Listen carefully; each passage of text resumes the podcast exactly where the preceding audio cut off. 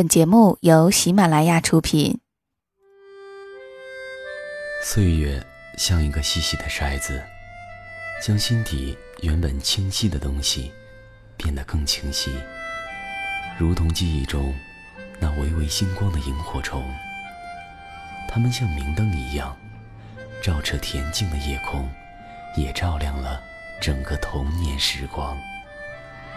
让我们同蓉蓉一起背上爱的行囊，在萤火虫日记里重新找回那充满无限遐想、如梦境般流萤飞舞的夜晚。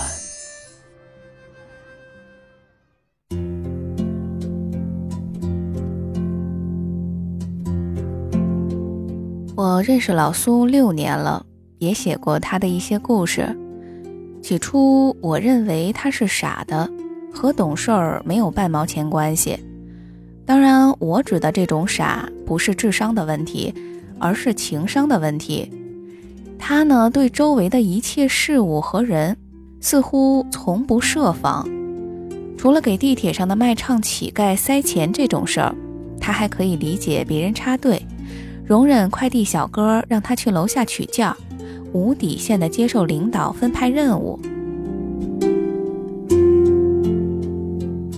我问老苏：“你为什么可以容忍别人插队呢？”他说：“就一两次，谁没急事儿会插队呀？”我问他说：“那快递小哥的本职工作就是送货上门，你为什么不让他上楼？”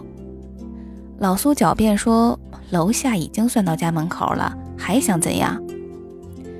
那领导多分派给你任务呢？我一直觉得这是最让人崩溃的事儿。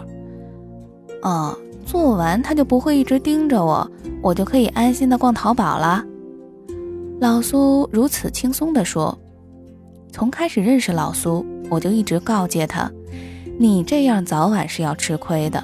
甚至有的时候，我会像愤青一样骂他，说不定哪天哪些人会被你惯坏，对你变本加厉。哎，不用你操心，姑娘，我一直都很幸运的。每每这样，老苏总会吐吐舌头，一笑而过。每天穿梭在行人中，却从不在意行人的举动。老苏像戴上防御罩的小战士一样，游刃有余地走在人群中，陌生的或熟悉的。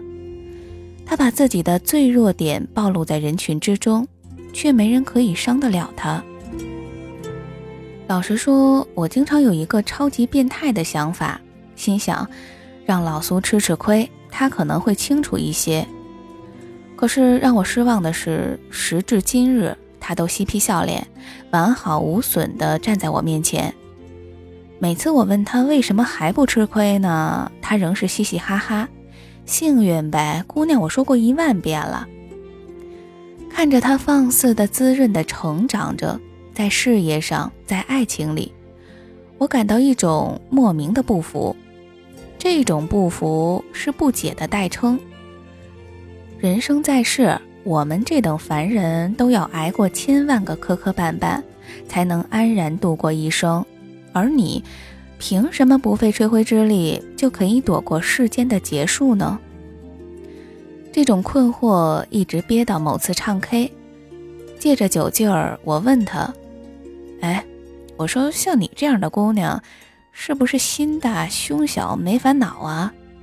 你妹呀！为什么要加上胸小？低头看了看胸，老苏说：“嗯，确实挺小的，但但是不管心大心小，也还是有烦恼了。比如呢？我问他。比如我妈病了，老苏说。”虽然我喝了点酒，但也能感觉自己一定是问到了不该问的话了。房间的聚光灯似乎都聚集在我和老苏的身上，天花板跟着白瓷砖不停地旋转。我想岔开话题，老苏却突然似笑非笑地告诉我说：“他家的事儿多了去了，烦着呢。”我让他细说，他却说。有些烦恼不想与人分担，而后他突然切掉话题，说：“等事情结束了，我再告诉你吧。”临走之前，他怕我多想，还特地拍拍我的肩膀：“放心吧，有事我会找你的。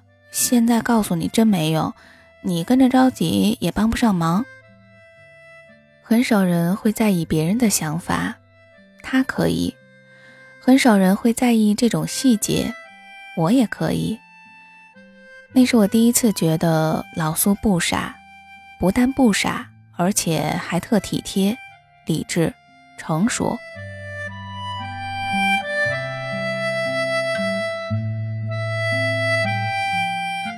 当我知道老苏妈妈生病一事的原委。已经去唱 K 两个月之后了。当然，他跟我讲述的时候是成片成片的，显得风轻云淡。可整件事情的原委却远没有我想象的简单。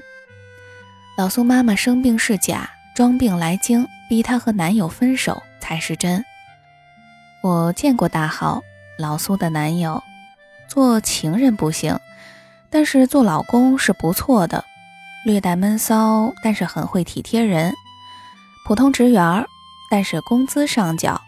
除了身材外表略有逊色，其他的地儿还真是挑不出什么毛病来。可是老苏妈妈就是死活看不上人家，说他丑，说他穷，说他没能耐。于是苏妈一开始用硬套路，逼着老苏回家相亲，后来用软招式。让老苏自动放弃，接着用怪招式，私通仙婆，当面给老苏算了一卦，实在没招了，最终用了最狠的一招苦肉计。这事儿摊谁身上都是难缠的，这无异于你妈和你男友掉河里，你先救谁这种抉择。大多的情形，许多姑娘要么受不住妈妈的苦情。最终含泪发男友一张家长卡，要么为了心中的白衣少年与娘亲断绝关系，爱笑不两全。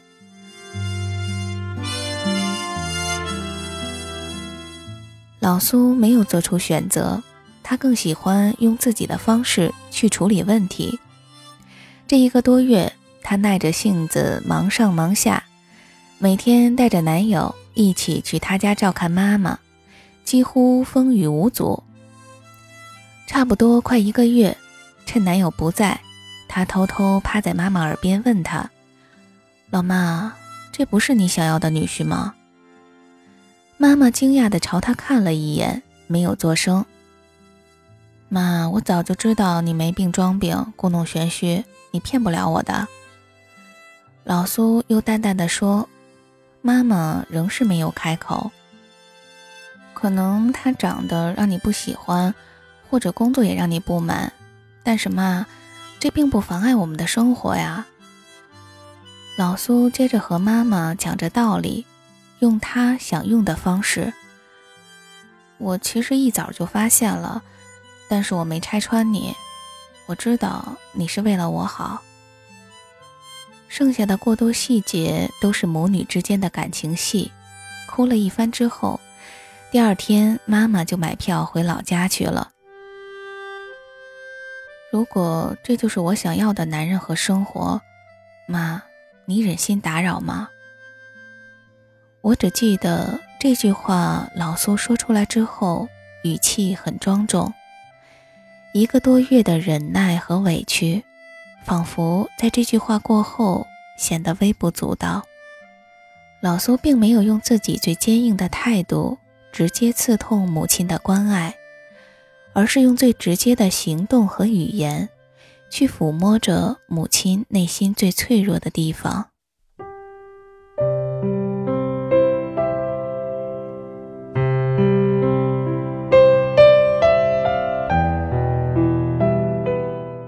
隔了很长一段时间，等这事儿烟消云散的时候，我问老苏。你把这事儿告诉大浩了吗？老苏说：“这种事情不可能告诉他的。”我反驳他说：“你为什么不告诉他呢？这种事儿不就应该告诉男人，让他对你心存感激吗？”可老苏却淡淡的说：“他不想让大浩觉得他爱他是一种施舍。”老苏还说，他也不想让大浩误会，以为妈妈是真的嫌弃他，而不是心疼自己。我问老苏，如果要是大浩最终负了他，他会怎样？老苏摸了摸脑袋，说他的确没想那么多，他只知道，如果喜欢上一个人，就应该为彼此努力；如果这段感情有了阻碍，就应该尽量克服。真傻。我还是没憋住，冒出了这句话。哪有我不傻的好吗？老苏嘻嘻一笑。如果他骗了我，我也会反击的好吗？怎么反击？我会问他：你忍心欺负像我这么懂事的姑娘吗？回答完，老苏又模仿大号跪地求饶的样子。哪能啊，女王，一定是奴才错了。恰在那个时候，我从老苏的嘴里找到了一个描述他最妥当的形容词：懂事儿。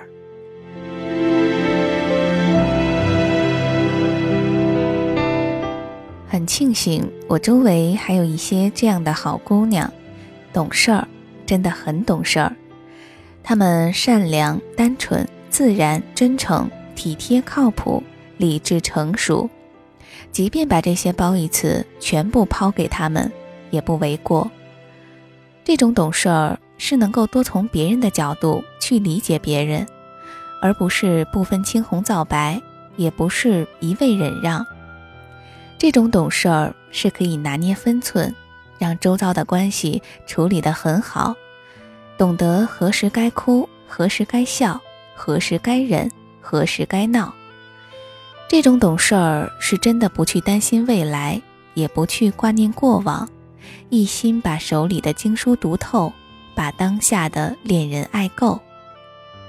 如果懂事儿，或许就能知道，有些事儿越是计较，就越难抓住。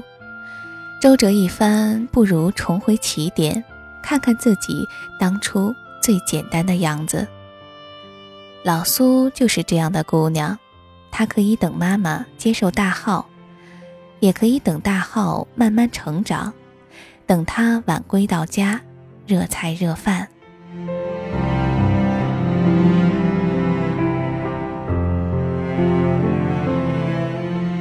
读完懂事儿的姑娘，似乎每一个姑娘都平静如水，没有过多的争吵，更没有反驳。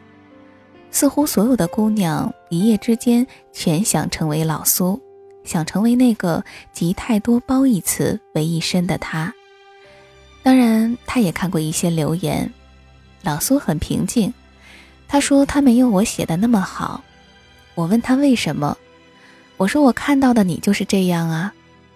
老苏则怪我，说是我给了他太多的装饰和修辞。我想接着推脱掉。老苏则淡淡一笑，他说：“最关键的还是遇到了对的人吧。那如果没有遇到对的人呢？”我说：“嗯，我也不清楚，老天应该眷顾他们的吧。”老苏回答我：“是的，他就是这样，不争也不吵。想想许多事儿，争吵了，争夺了，得到了，又能怎样呢？”有些东西我们可以掌控，比如一顿餐、一双鞋、一支玫瑰；而常常这些加上了一些修辞，我们便无法掌控，比如进餐的人、穿鞋的脚，以及玫瑰花的归属。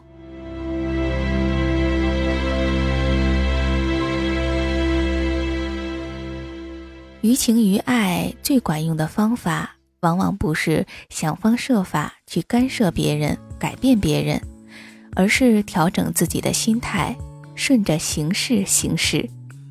必要的时候，我们的确可以调整心态，假装懂事儿。可是谁也没有必要去模仿谁，你是唯一的。但愿老天可以眷顾所有的姑娘，发给他们一个良人。蝶恋花美，花却随春去春回。与君双双。飞，你却只能留一眼。人情似流水，流到我心却是泪。爱一回，痛一回，离别能叫长存结。蝶为花醉，花却随风魂散飞。我心慢慢给，你却将爱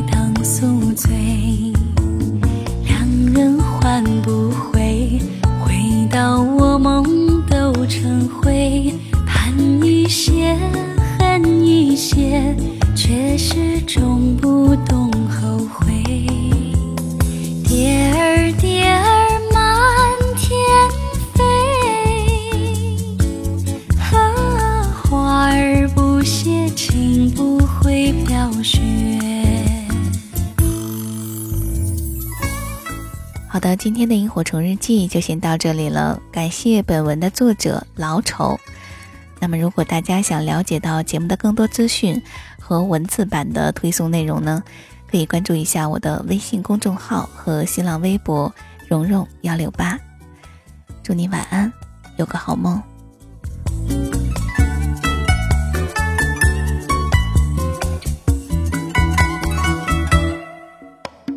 蝴蝶为花醉，却随风魂散飞。我心慢慢给，你却将爱当宿醉。两人换不回，回到我梦都成灰。盼一些，恨一些，却始终不